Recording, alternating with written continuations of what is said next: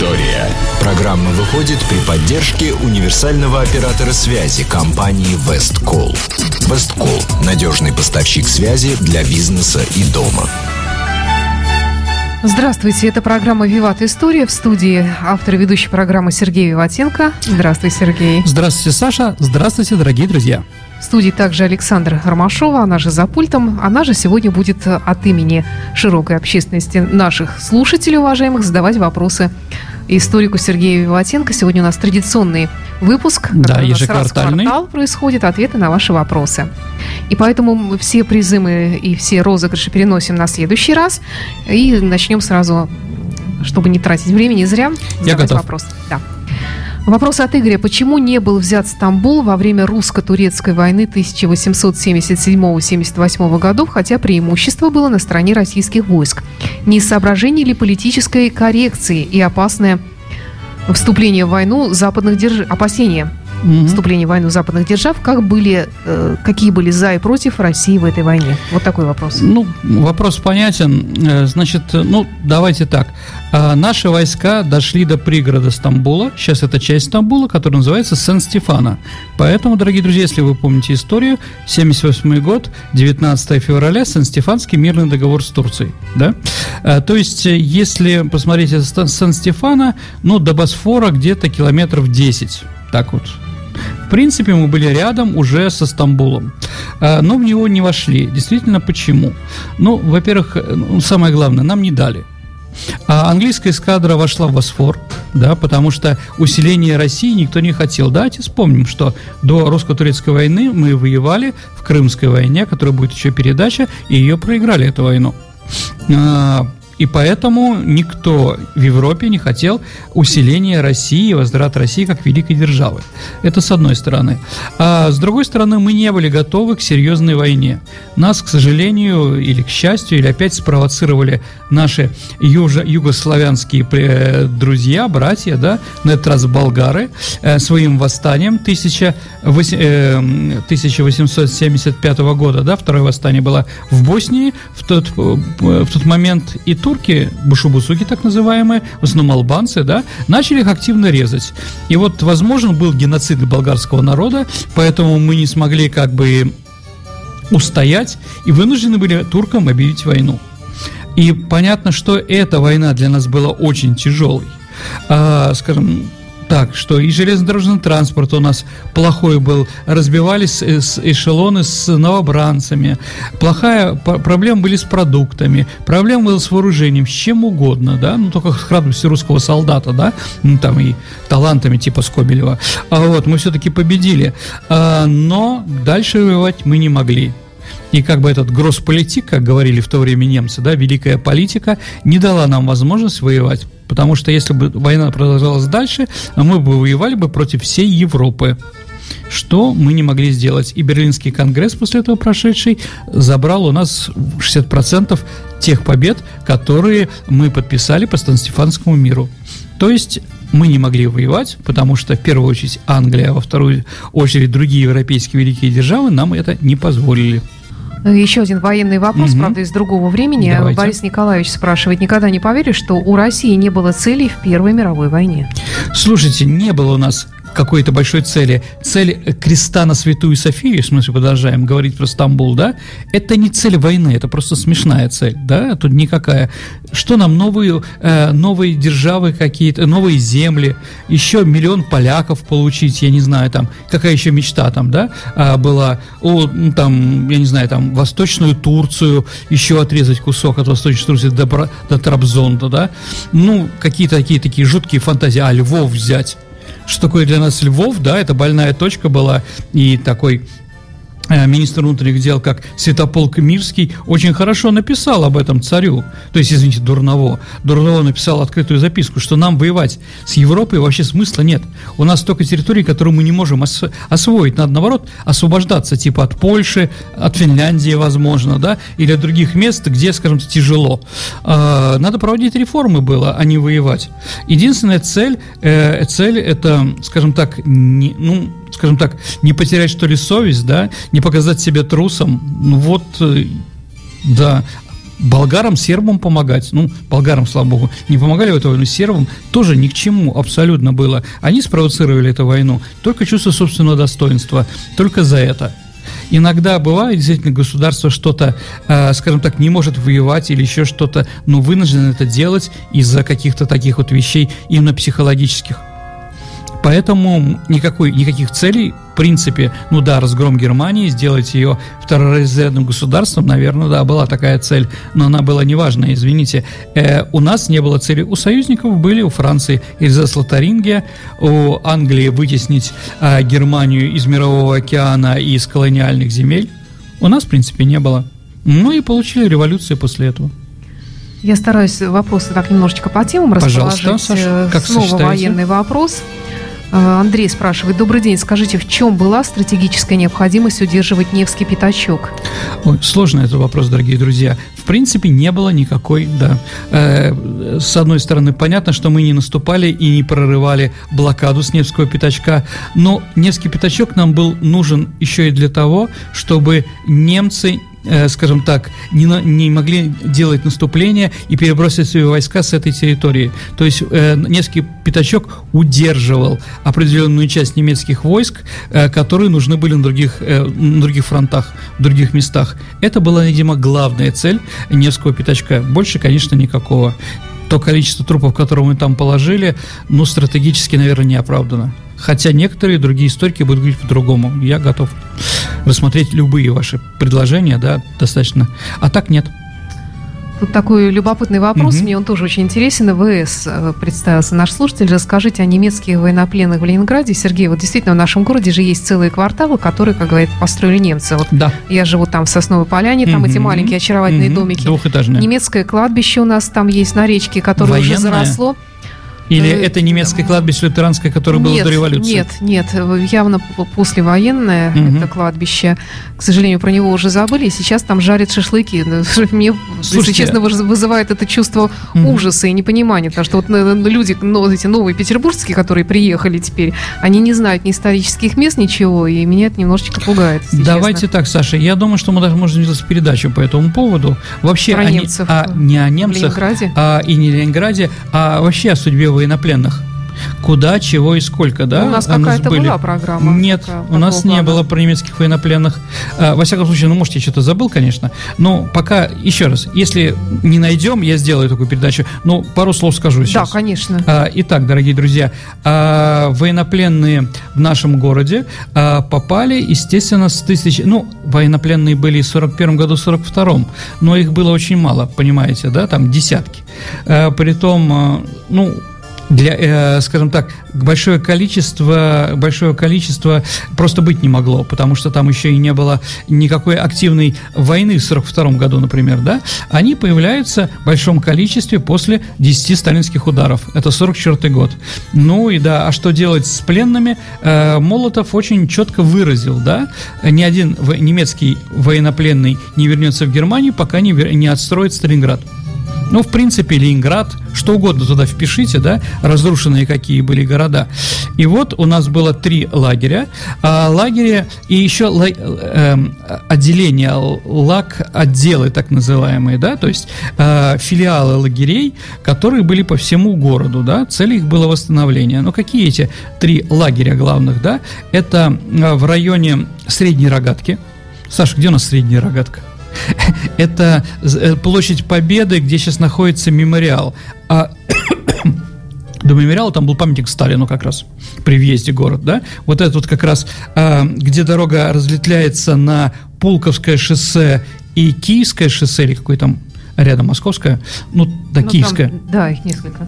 Вот, э, на народе называлась Средняя Рогатка. Вот где фирма «Лето» была, дорогие друзья, где сейчас развлекательный центр «Лето», да, угу. там как раз и был самый главный лагерь а, немецких военнопленных. А, немецких военнопленных было около 33 тысяч человек, где-то примерно так. А второй лагерь, а, он был... А, он был на Пионерской площади, это где сейчас у нас ТЮС находится. Там был ипподром а до войны, но во время войны он был разобран. И вот остатки ипподрома, там вот как раз вот на, этой, на этом плацу Семеновского полка между Грибоедовым и Тюзом как раз размещался еще один лагерь. Да?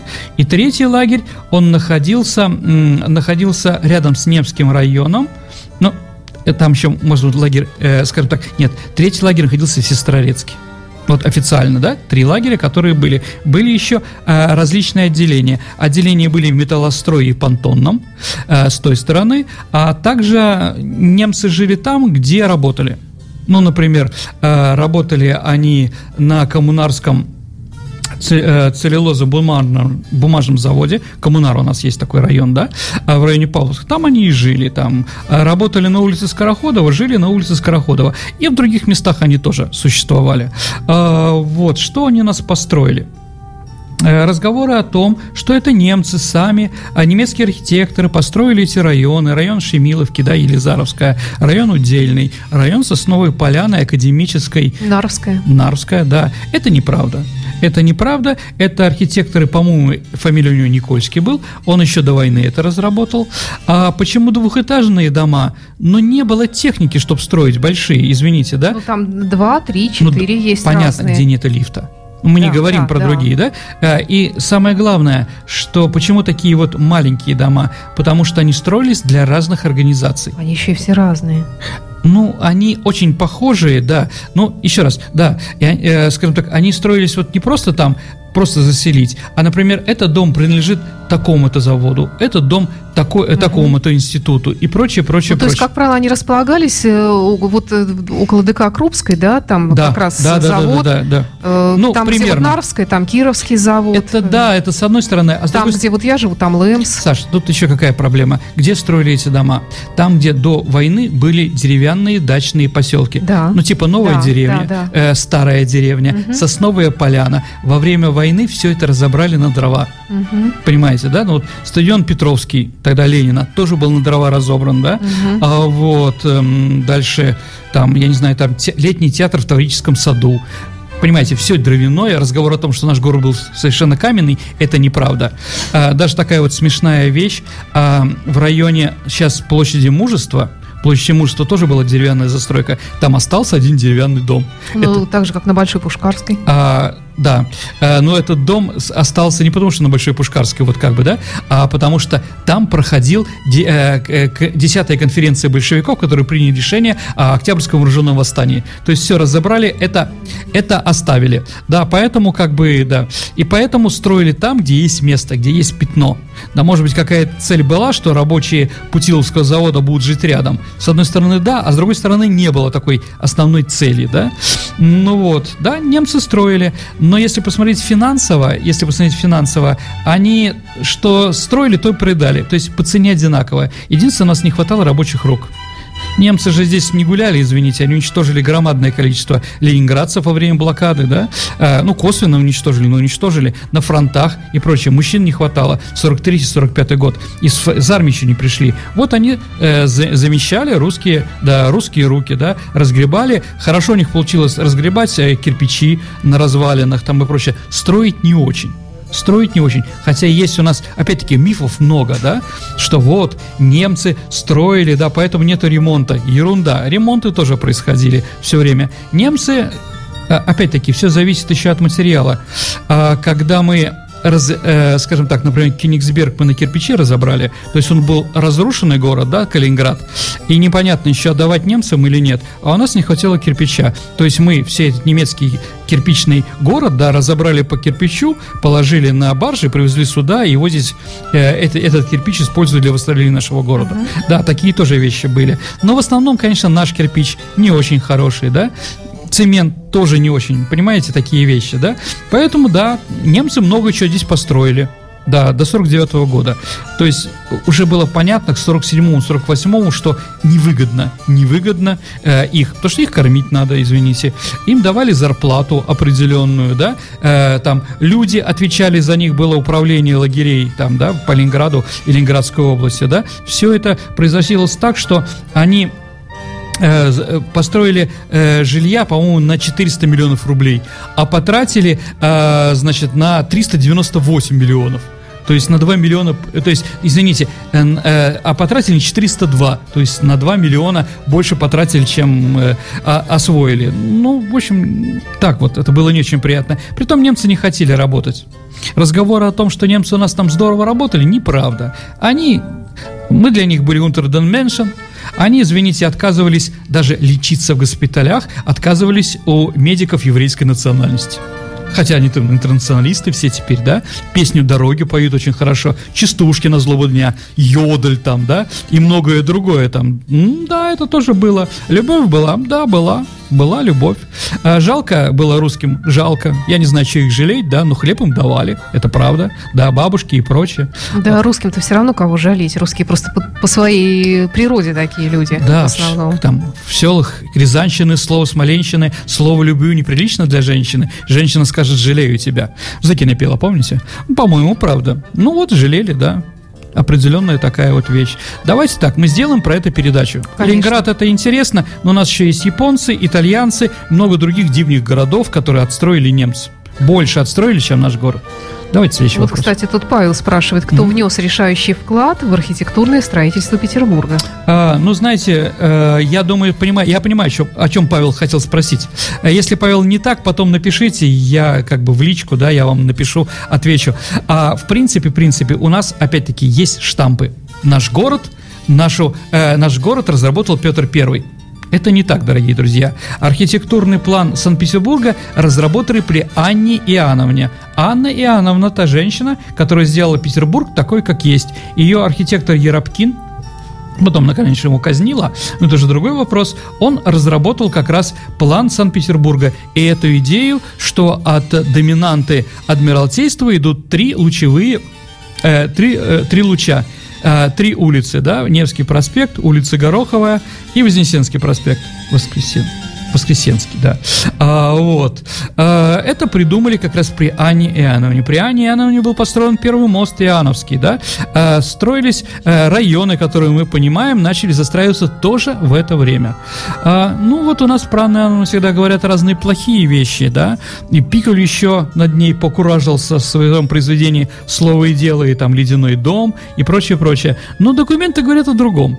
Не такая же она была глупая, не такая же она была под немцами, не такие же немцы тоже были плохие.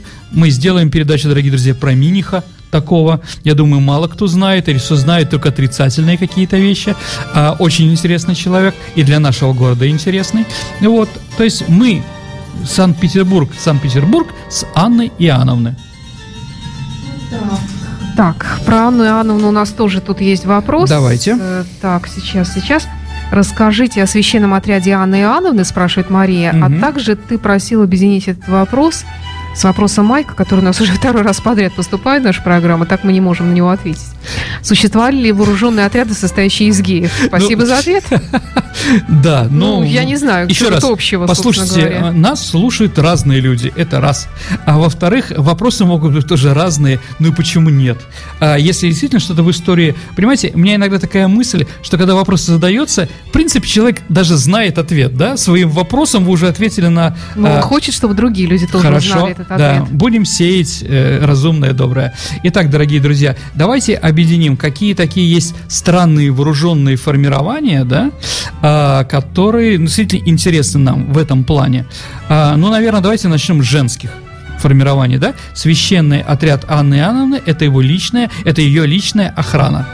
А, вот в летнем дворце, э, в летнем саду, да, есть летний дворец, так вот, там э, окна всегда были открыты, вокруг, около каждого окна были винтовки, и Анна Иоанновна, и для чего? Для того, чтобы, если что, вести оборону, мало ли кто нападет да, и вот эти женщины фрейлины ее прекрасно умели стрелять, стреляли очень хорошо, как бы, да, э, с бедра, что ли, вот по-ковбойски, мужчины их ненавидели и завидовали, потому что у них было больше, чем у других, э, количество, скажем так, походов в тир и в другие места, на стрельбище, а Анна Иоанновна сама очень хорошо стреляла, э, поэтому вокруг летнего дворца летнего сада Санкт-Петербурга вороны не пролетали.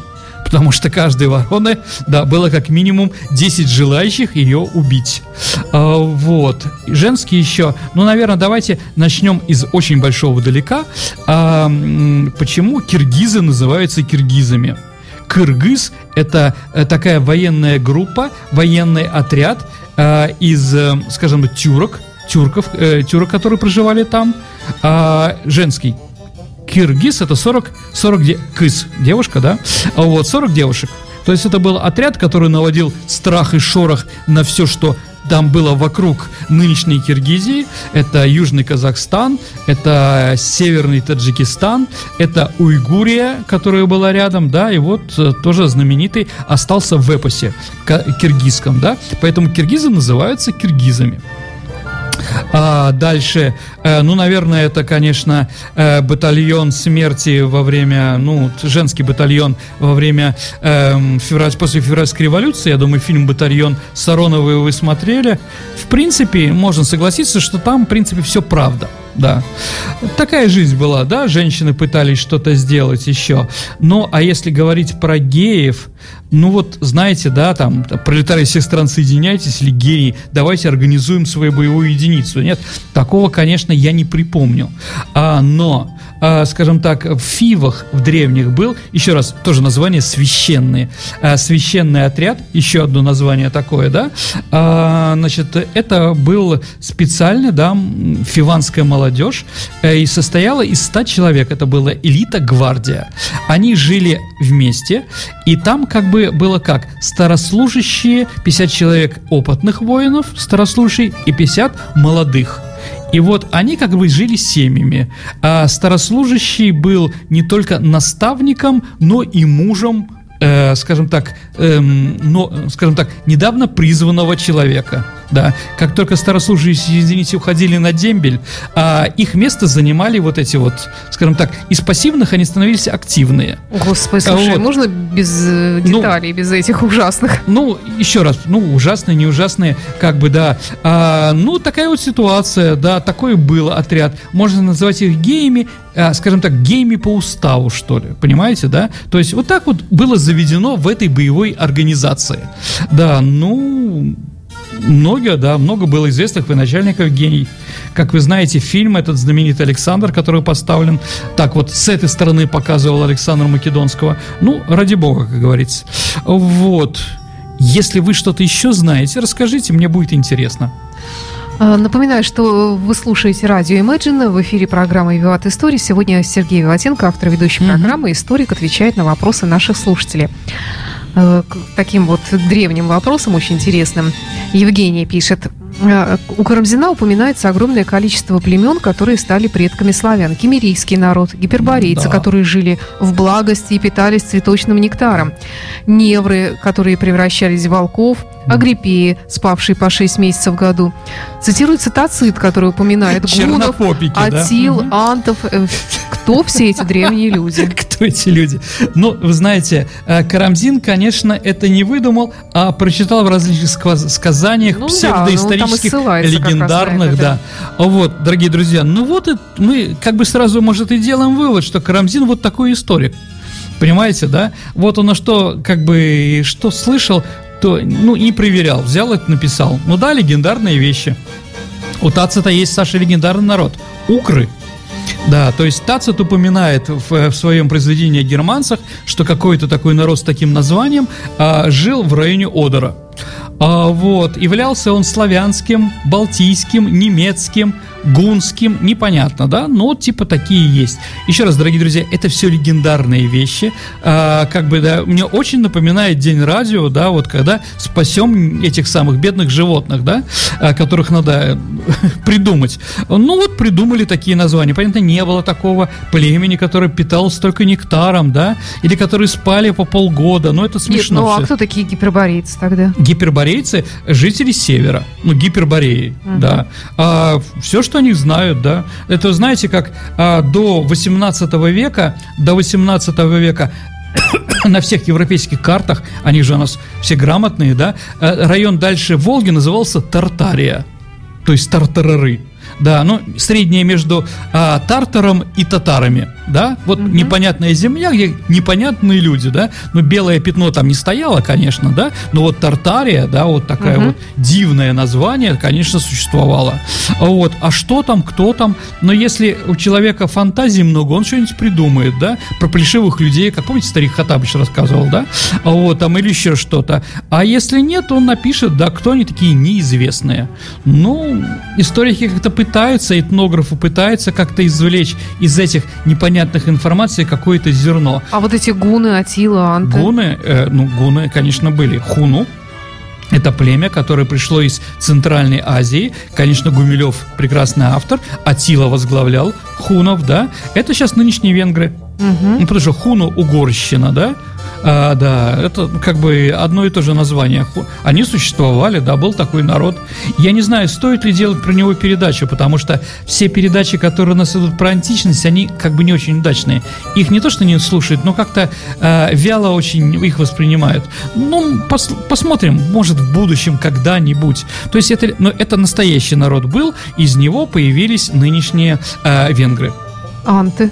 Анты, анты – это предки восточных славян по одной из версий, да, ну, Льва Дьякона, э, такого византийского писателя, э, скажем так, э, историка, извините, да, э, мы пришли сюда на юг, э, то есть на, на юг севера, северного побережья, э, северного побережья Черноморья, да, для нас это юг, нынешний э, Краснодарский край, Ростовская область, часть Украины, да, вот те, там, значит, там были кемерийцы, непонятный народ, которых заменили скифы, скифы более понятный народ, они типа иранская группа, осетины mm-hmm. нынешние, затем их заменили сарматы, э, пивзавод Донецкий называется сармат главный, да, которых заменили савраматы, и вот одно из племен савраматов были анты, которые, по некоторым данным, являются предками восточных славян. Угу. По другой версии мы произошли, мы пришли сюда э, не с, с территории Кавказа и Ирана, мы пришли сюда из Польши. Ну да, такие упоминаются народы, они полулегендарные. За, говорить, ставить на них крест, что их таких не было, мы не можем, но пока мало документов и источников. Следующий вопрос тоже mm-hmm. оттуда же. Адам спрашивает. Вопрос такой. Древнерусская народность сформировалась к XI веку. А, например, нация во Франции к XVIII. Объясните, в чем существенная разница между народностью, народом, нацией и этнической группой? Ну, на самом деле это сложный вопрос, потому что, в принципе, это масло масляное, да? Но действительно, мы говорим, нет, э, русские как нация, э, наверное, появляются тоже в XVIII веке да, и как бы вот первый такой э, звоночек, что мы нация, да, это, наверное, Отечественная война 12 -го года. А, до этого мы были только народностью, то есть мы еще не стали народом таким, который понимает свои истоки, а, скажем так, не, скажем так, не раздирается на регионы, потому что в одном регионе, да, мы все вроде русские, да, но регион говорит, в первую очередь мы оттуда, а потом уже русские, да, как тут на время переписи населения э, писали сибиряки или челдоны, да, жители Сибири, да, а потом уже русские. Нет, э, это как раз вот, вот э, когда еще формируется нар, нация, да, или народ. Да, и нация формируется еще, когда у нее становится нормальное государство. Ну, не все, конечно, нации дорастают до государства. Например, вот курды знаменитые, да, их 40 миллионов, а они еще не нация, да. Или можно ли назвать нацией цыган? Сложный вопрос на самом деле. Mm-hmm. Вот, то есть разные вещи, э, скажем так, разные подходы. Поэтому, наверное, э, французская э, древнефранцузская народность тоже сформировалась где-то к 12-14 лет, веку. Это, наверное, Жанна Дарк. Да, вот это время как раз борьба, когда они понимает, что они вот, да, такие, а соседи другие, да, и понимает, что вот э, у нас есть свои общие интересы, не только семейные, да, но государственные, не только городские, да, за которые надо бороться. И да, вот тогда это формируется. То есть, еще раз, а нация – это апогей, наверное, развития какого-то народа, этноса, да? А, да, но для, перед тем, как стать нацией, он может быть народным, может быть народностью, может быть какой-то племенем или еще чем-то. То есть это такие ступенечки, по которым на, нации развиваются. Угу. Стас пишет, здравствуйте, два вопроса. Кто такие русины и кто такие немецкие славяне? А, хороший вопрос на самом деле. Русины – это восточные славяне, жители Австро-Венгрии. да, это официальное название, а, многие считали, что русины – это западные украинцы. Но сами русины так себя не называют.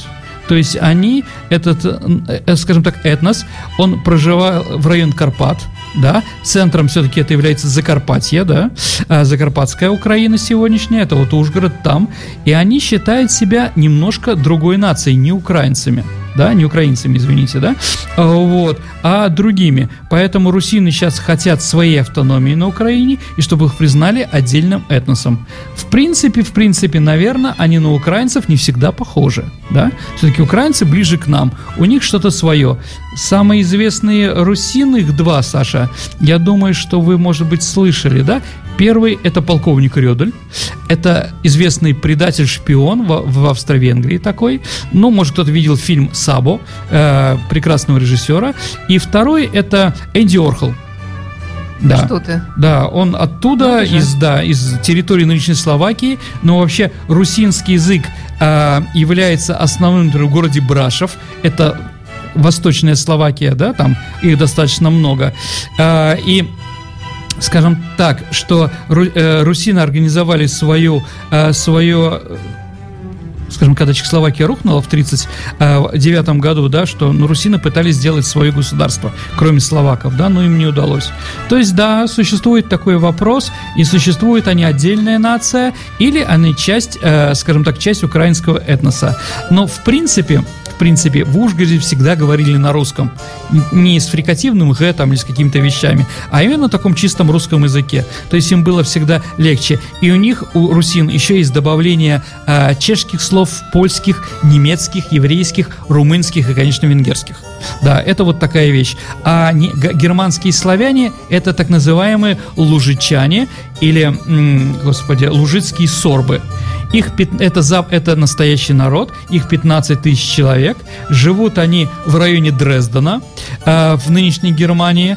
Э, но они все давно уже онемечены, фамилии у них там Фишеры, Плейшманы и так далее и тому подобное. Там есть специальная, э, специальная резервация, где они показывают, как славянам жилось, как хорошо живется славянам древним. И вот немецкие бюргеры приезжают туда, и с пивом там такой пригорок, и они сидят на этом пригорке, едят свои сосиски, пьют пиво и смотрят вот на этот театр, да, бывшего народа. Но их вырезали, с одной стороны, немцы, да, с другой стороны, они их онемечили, с другой стороны, заставили уехать, да, потому что, э, скажем так, лужичанские города – это Дрезден, что переводится как «грязь», на русский язык славянский, да, это Ляйпциг, Липциг, Ли, Липецк, да, знаю, что там Росток, Любек, как видите, все это славянские названия, да, но славян там давно уже нет.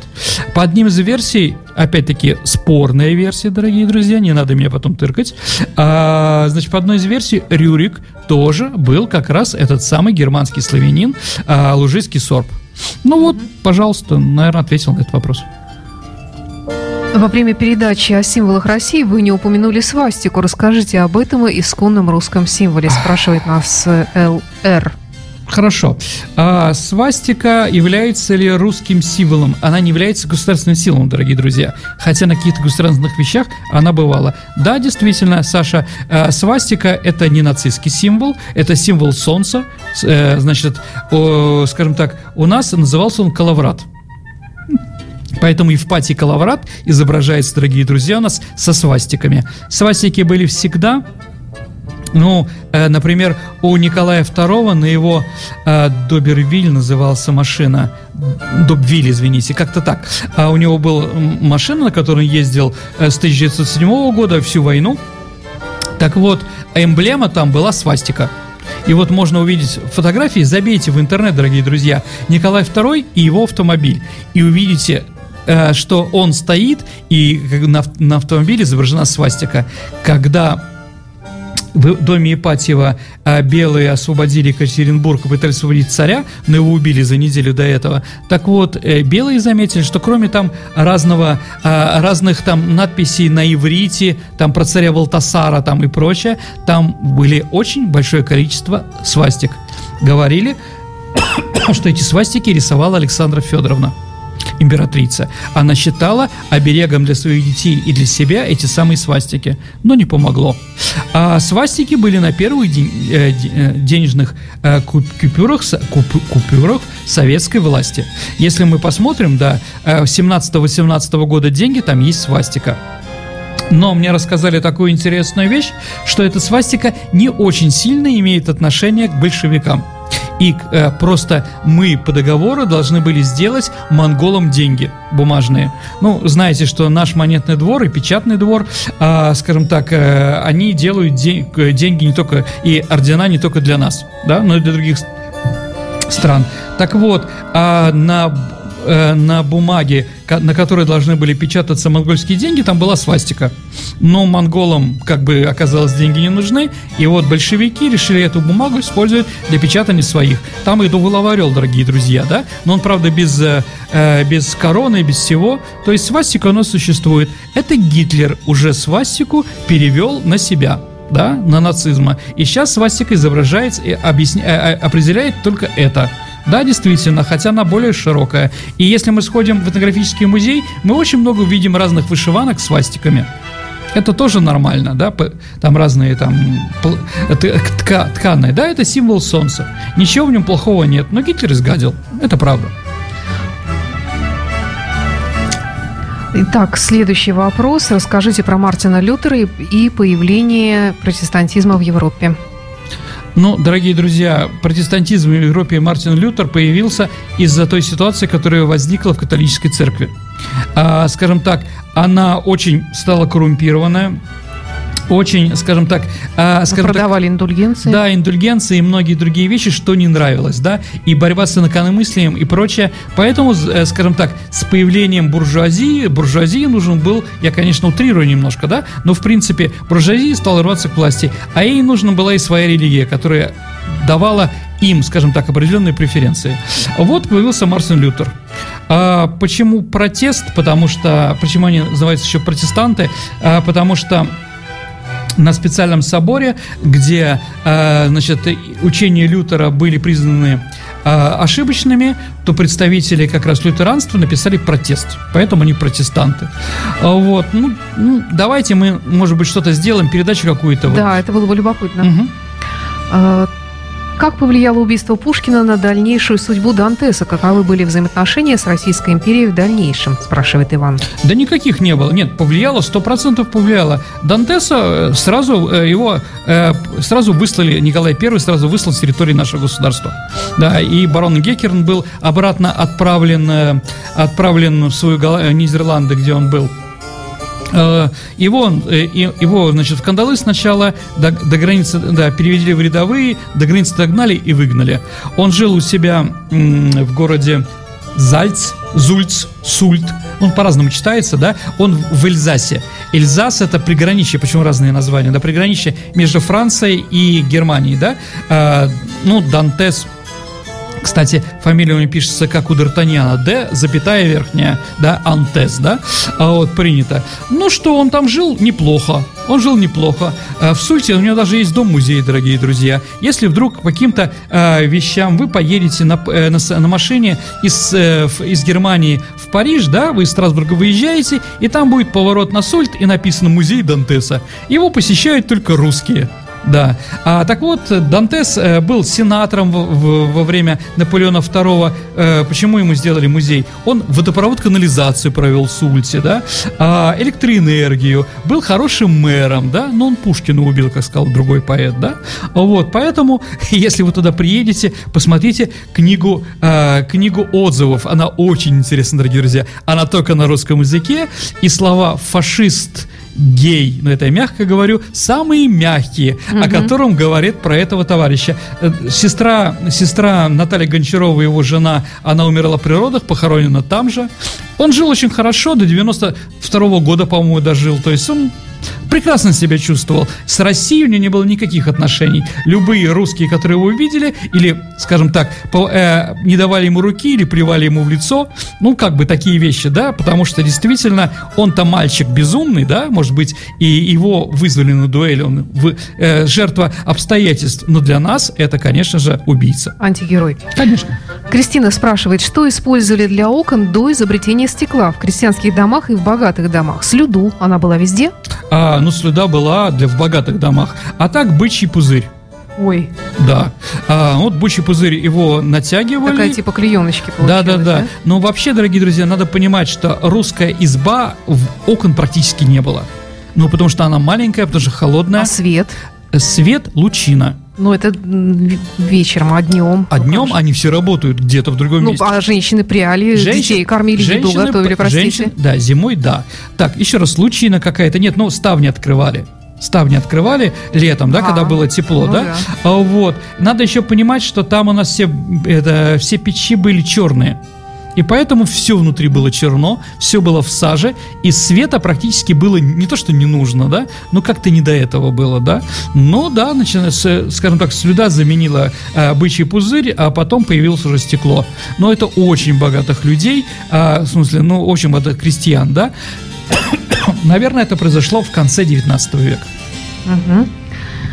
Светлана спрашивает, Сергей, расскажите о влиянии астрологов, алхимиков и прочих таких же людей, по всей видимости, на судьбы империй.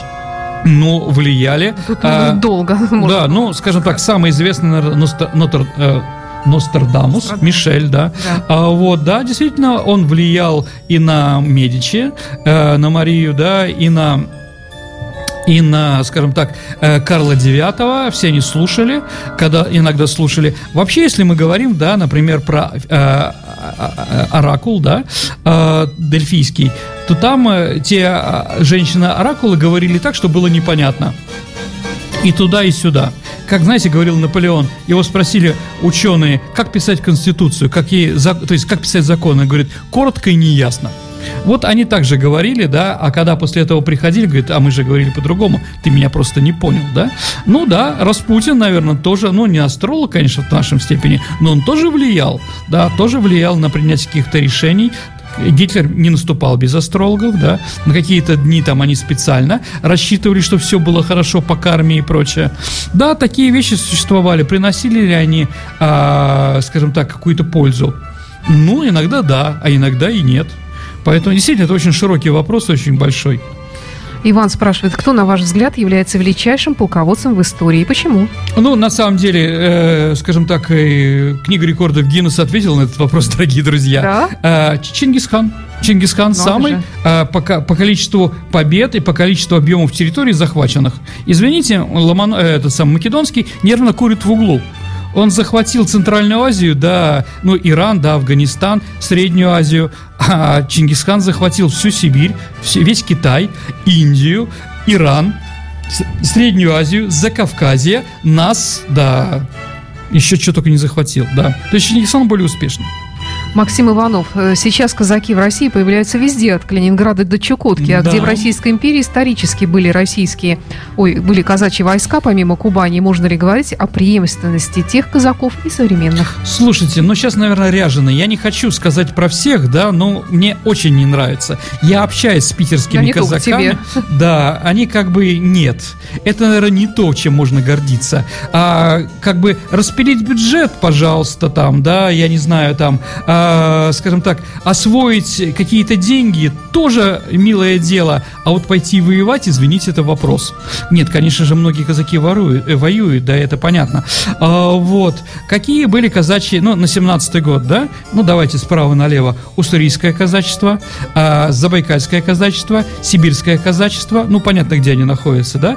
А дальше Семиреченское казачество, Средняя Азия, столица Верный, да, Алмата, а, Оренбургское казачество, Оренбург Екатеринбурга, рядом Уральское казачество, это город Уральск, Яик бывший, да, а дальше на Кавказе Сербское казачье войско, Кубанское, Кубанское было вторая по величине, там миллион двести было, а в Сербском полмиллиона, э, по-моему, в Оренбургске тоже где-то полмиллиона, самое большое было Донское, миллион четыреста человек да, под ружье. Имели они разные функции, э, разные, скажем так, э, в разное время создавались, но казаков, как видите, у нас было много и разных. Да, сейчас их тоже много и разных. Артур, верно ли, что у Маннергейма в кабинете была фотография Николая II? дорогие друзья, специально съездил, когда вот делал передачу про Маннергейма, специально посетил музей Маннергейма, его квартиру, да, э, в Хельсинки. Нету там нету, неправда.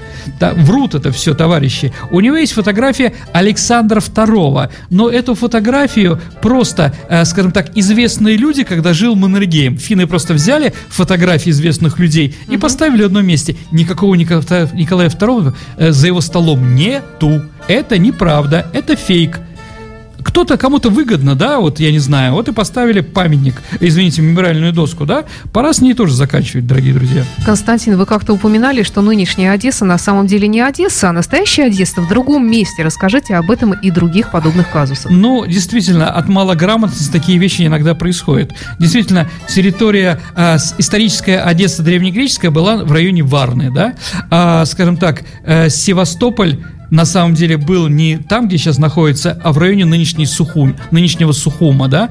А дальше, а, где Севастополь был Херсонес, но назвали городом Херсон, назвали так назвали, да, место, которое называлось Ольвия, да, а, вот. То есть э, у нас сколько угодно таких вещей. Ну, еще, например, Саратов, да. Исторически Саратов стоял на другой стороне Невы ну, ой, не вы, Волги, да, там, где сейчас Энгельс находится, ну вот, как бы тоже перенесли. Э, такие вещи случаются, случаются, когда хотят показать, э, скажем так, какую-то преемственность, да, но не всегда эта преемственность срабатывает. Ну, вопрос от девушки. Я довольно молода, у меня не было курса истории КПСС. Вам э, повезло, ну, да. Я опросила многих знакомых, э, взрослее меня, никто толком не дал ответа, почему у Ленина был именно такой псевдоним. А в истории КПСС нету. Да не, я тоже не помню, хотя у меня а, была история КПСС, да. только в институте, а не в школе. Итак, дорогие друзья, ну, конечно, в институте, а где же еще? Итак, дорогие друзья, а, название кличка Ленин у нас имеется несколько вариантов, да, которые историки считают правдивыми. Первое, Ленин от реки Лены, потому что его учитель Приханов был Волгин. Ну, типа Онегин Печорин, угу. да?